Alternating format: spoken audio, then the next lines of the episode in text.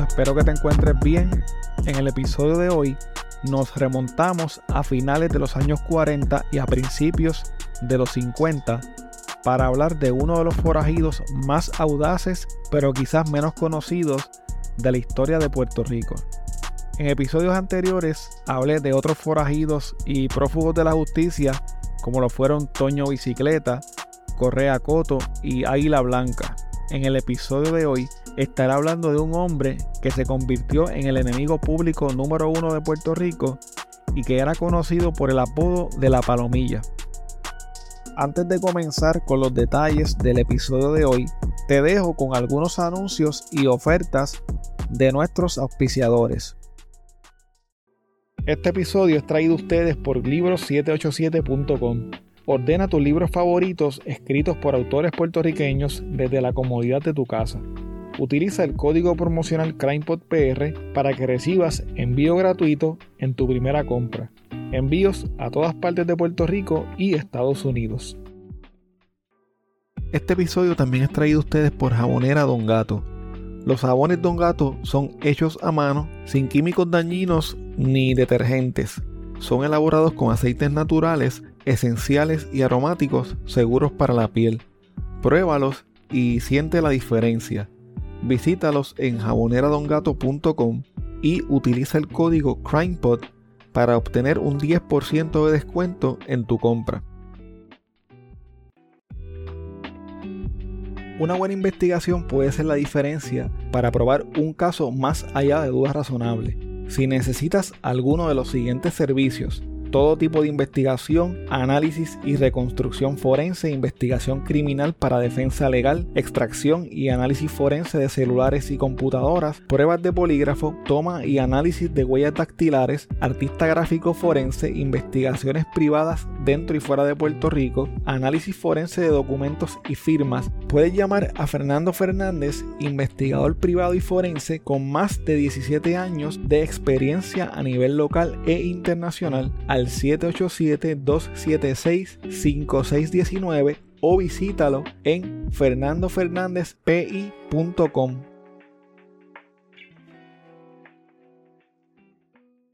Si de casualidad estás cerca del área de Los Ángeles en California o estás planificando unas vacaciones para esa ciudad, tengo una recomendación para ti. Uno de nuestros Patreons tiene un Airbnb que es espectacular. Tienen que verlo lo mejor de todo es que los dueños de este lugar tan espectacular son puertorriqueños. Si mencionas a CrimePod, te dan un 10% de descuento en tu tarifa diaria. El enlace para que veas el lugar estará disponible en las notas de este episodio o me pueden escribir para más detalles. ¿Estás buscando información sobre carros híbridos o eléctricos de la línea BMW? Roberto Cummings de Autogermana BMW puede ayudarte. Comunícate con él al 787-981-5380 para que obtengas la mejor oferta.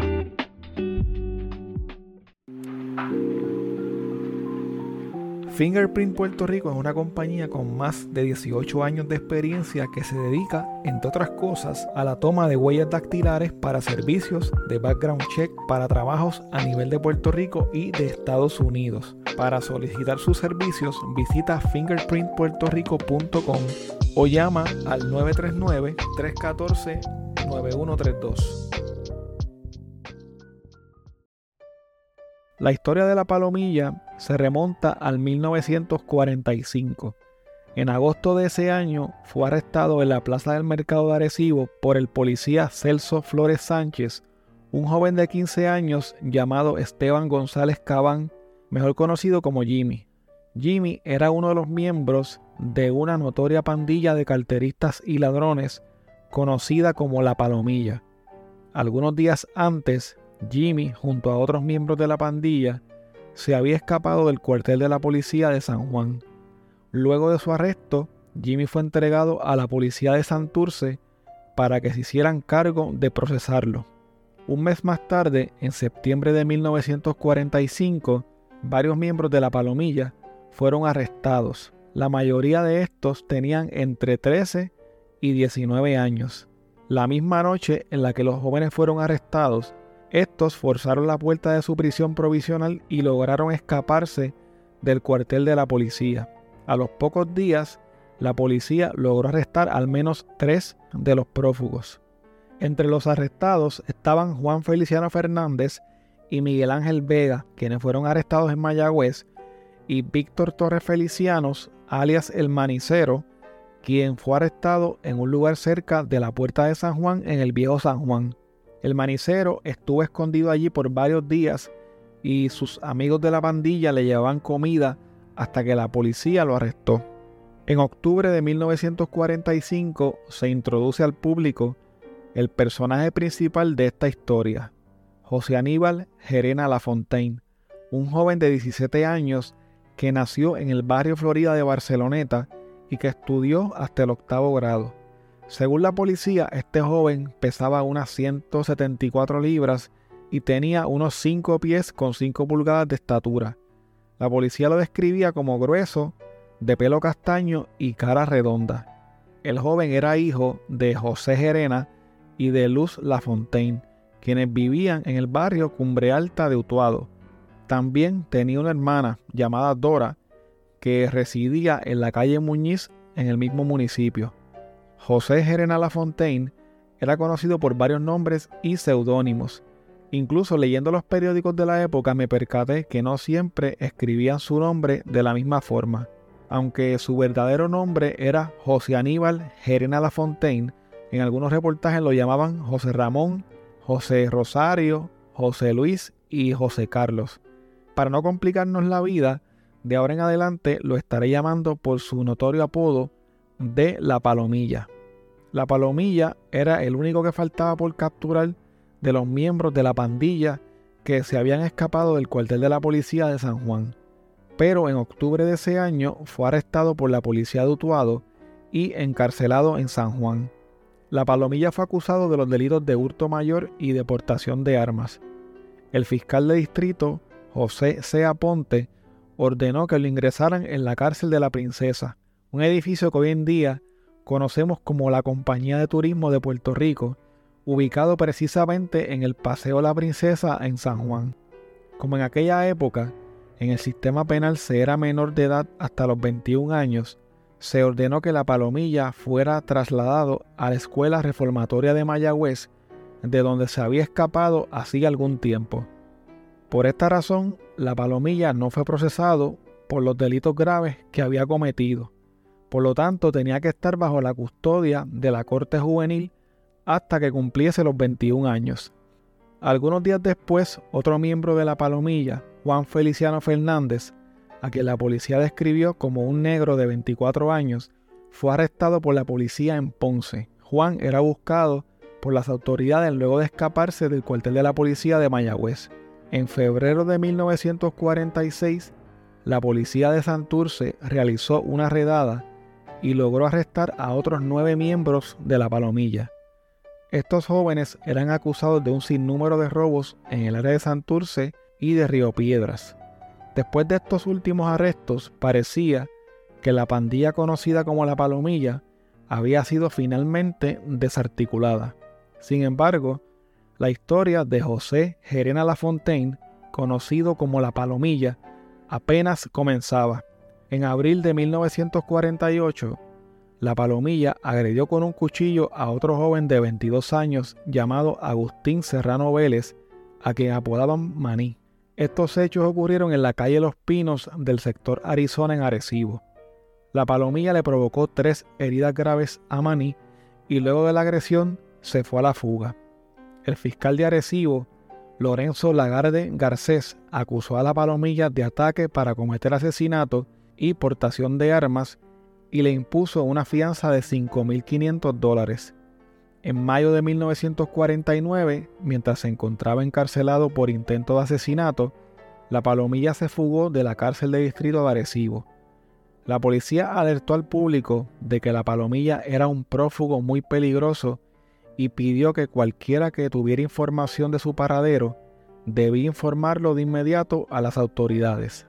Al poco tiempo, la palomilla fue arrestado en Aguadilla.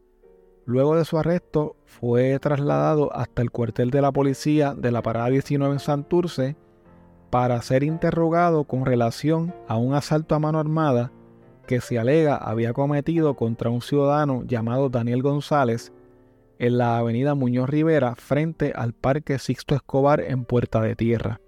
Daniel González identificó a la palomilla como una de las dos personas que lo habían asaltado, pero la palomilla negó que él fuera uno de los asaltantes de Daniel González y dijo que él podía probar a dónde se encontraba la noche del asalto.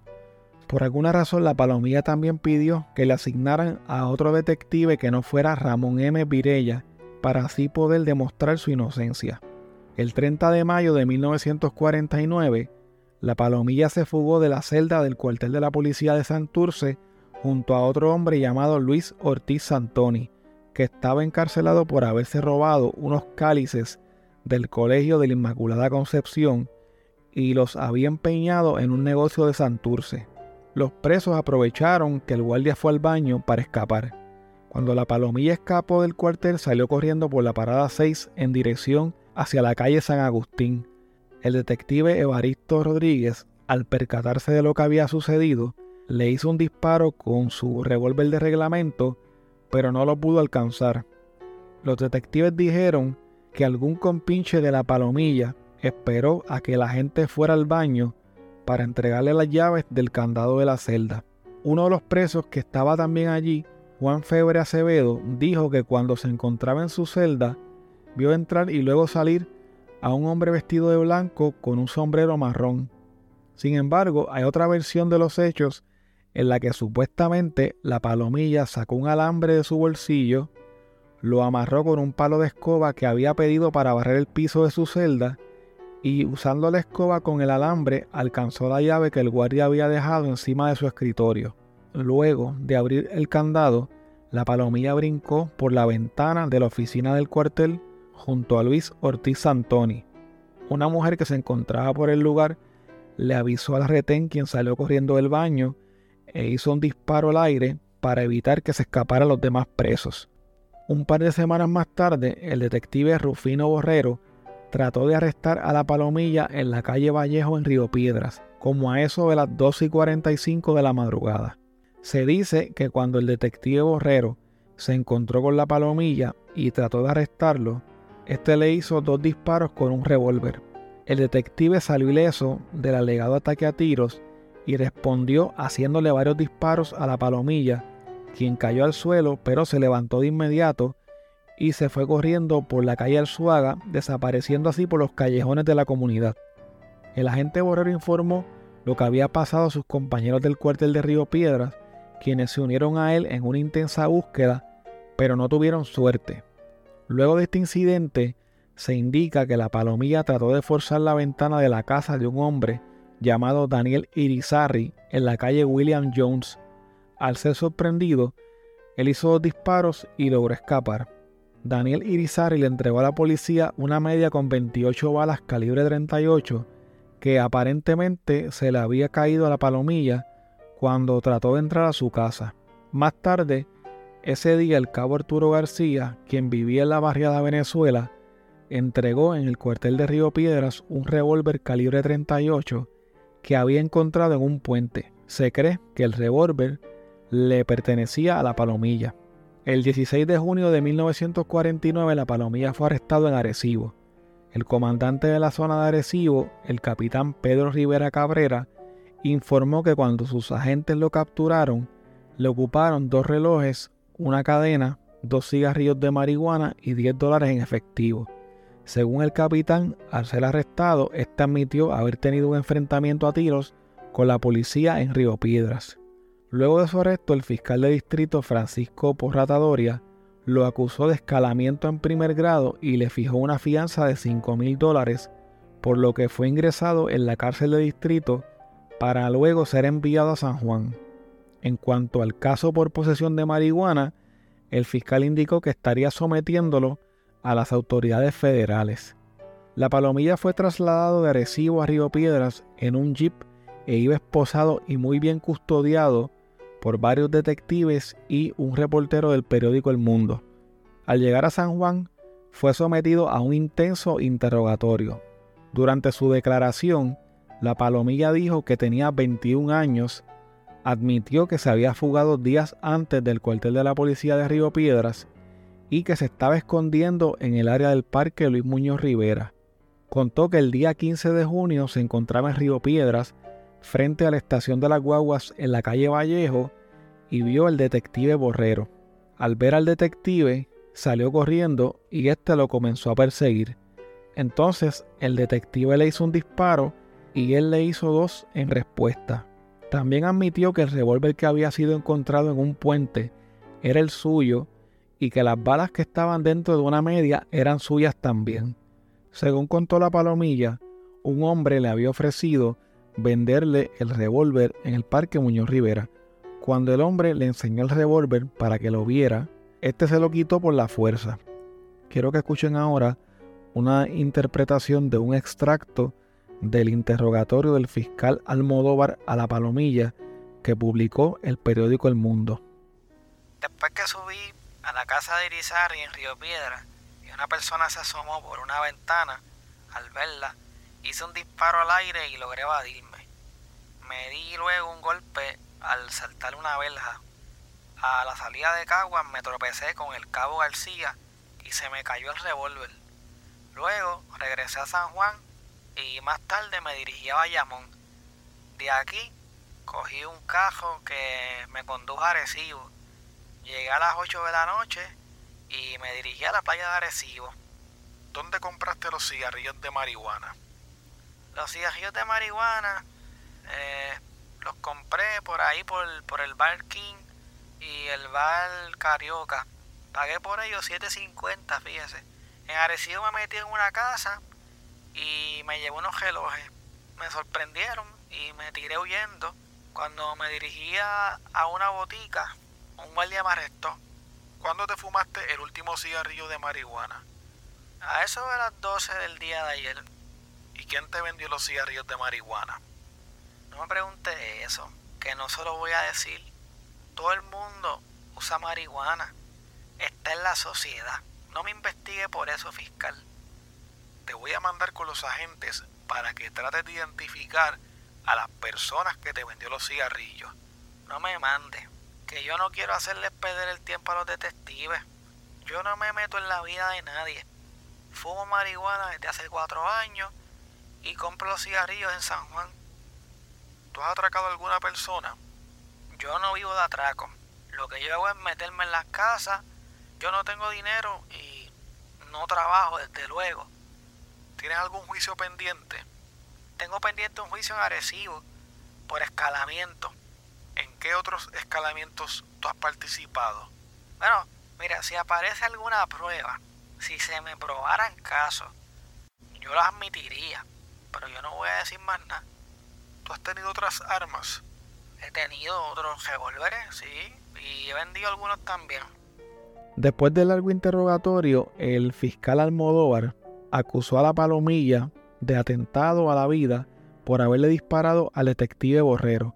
También lo acusó de portación de armas y de infracción a la ley de registro de armas y le impuso una fianza de 26 mil dólares, por lo que fue ingresado en la cárcel de distrito de San Juan.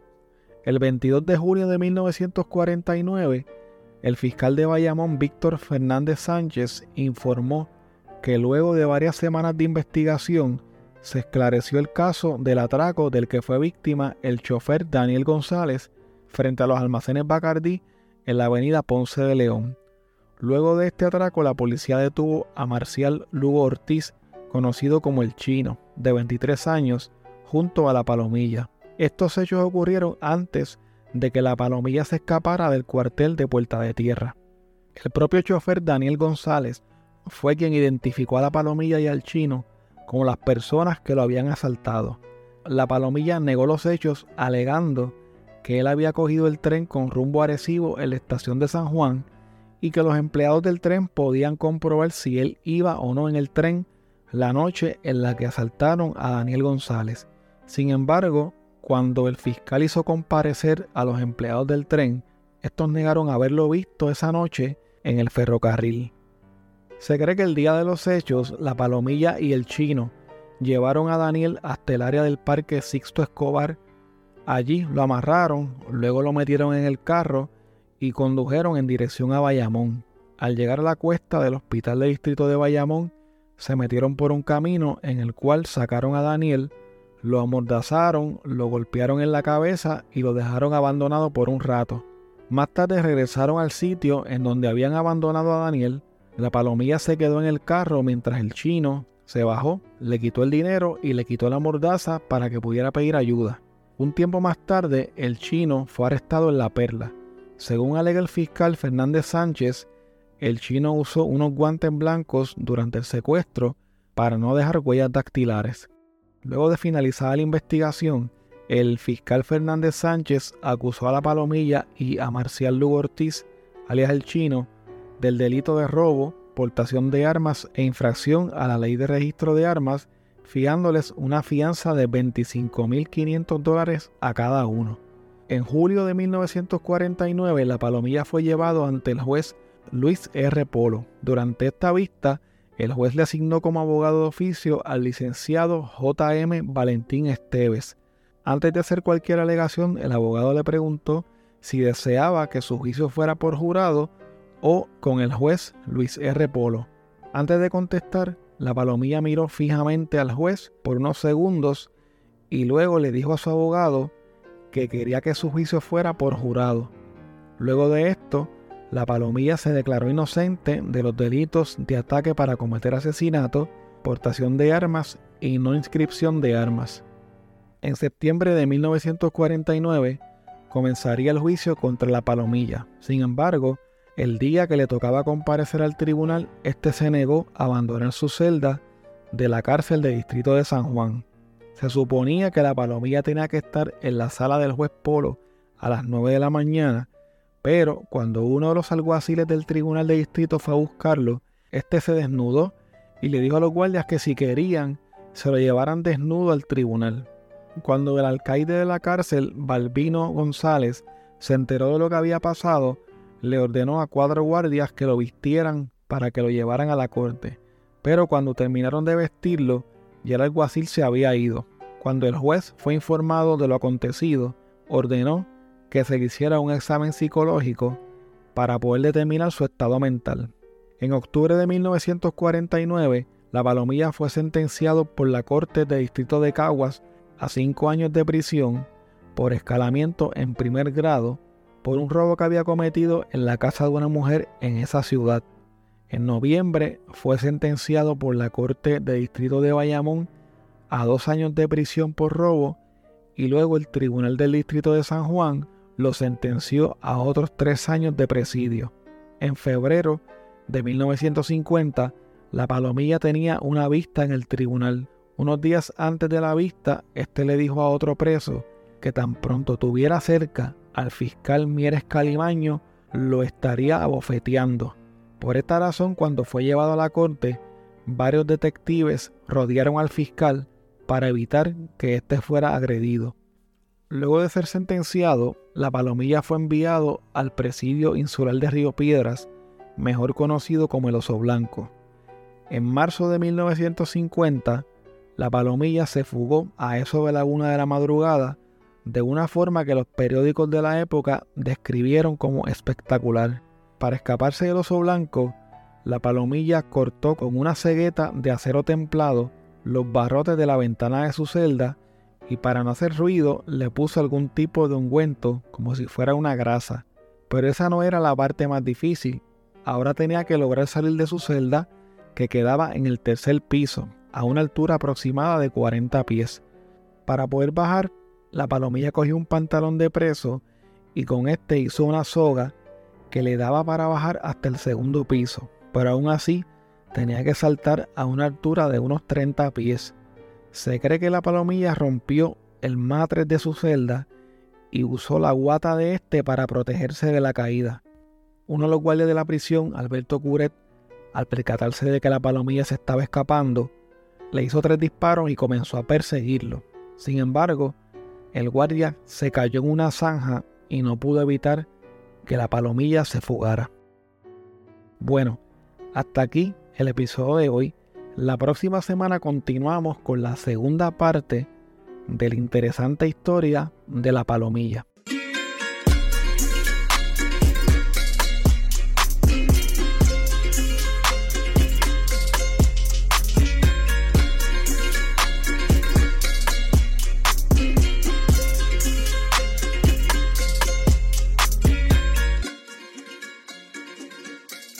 Muchas gracias por escuchar el episodio de hoy.